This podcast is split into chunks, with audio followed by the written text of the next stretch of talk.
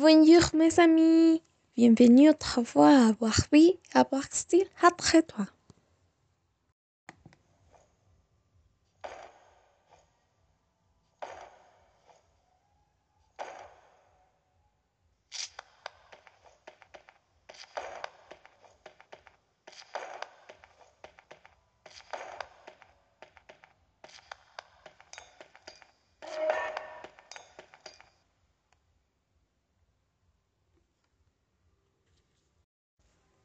Je les ai manqués beaucoup.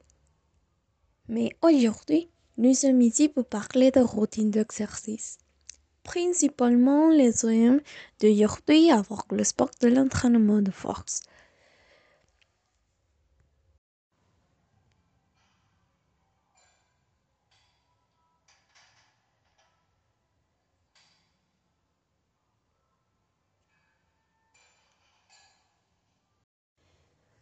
Sûrement, souvent quand quelqu'un dit sport, tout pensant le fameux physico-culturiste.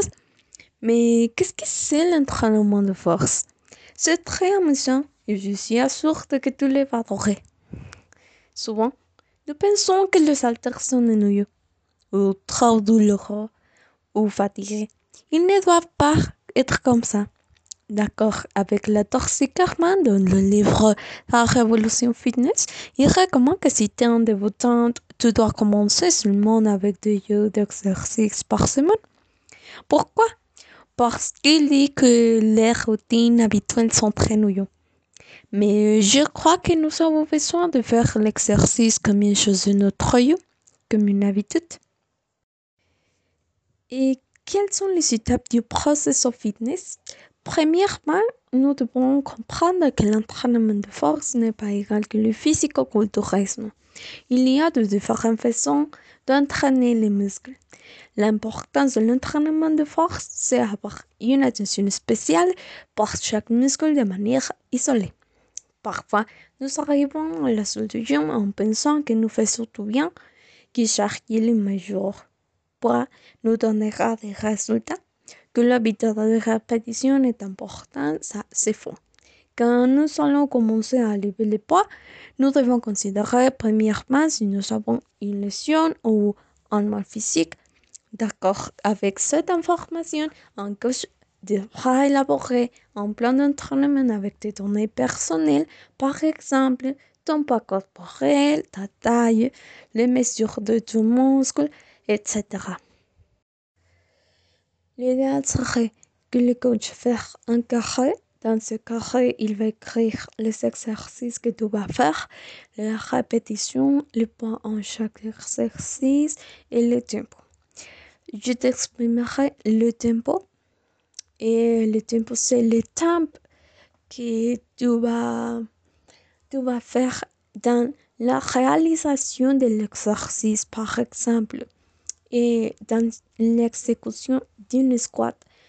Et le tempo c'est tu vas descendre euh, dans une seconde et tu vas maintenir cette position en deux secondes et tu vas monter et en deux secondes. C'est le tempo. Bon, de cette manière, faire les exercices sera plus facile que si tu arrives à la salle de gym sans plan. La majorité des fois, tu arrives et régulièrement le coach doit être attentif à toutes les personnes et la routine qu'il te donnera ne sera pas customisée. Mais si tu te prépares avant, si tu vas depuis avant avec un coach et tu un bon nutritionniste, sera plus facile pour toi. Quelle autre chose tu dois savoir? C'est normal que tu regardes les machines du gym beaucoup grandes et difficiles d'utiliser. Mais tu n'as pas peur. Tu dois aller peu à peu. Bien que tu utilises les machines, aussi tu dois faire des exercices composés avec ton propre poids. Par exemple, les fameuses euh, gym squats, les mountain climbers, etc. Une série d'exercices qui devront euh, obtenir de résistance, de force, activer ton métabolisme. Mais avant de tout, tu dois raconter à ton coach quels sont tes objectifs. Si tu veux, si tu veux perdre du poids, au contraire, si tu veux gagner du poids, si tu es concentré en gagner masse musculaire ou simplement pour maintenir ta santé en bon état. Pourquoi?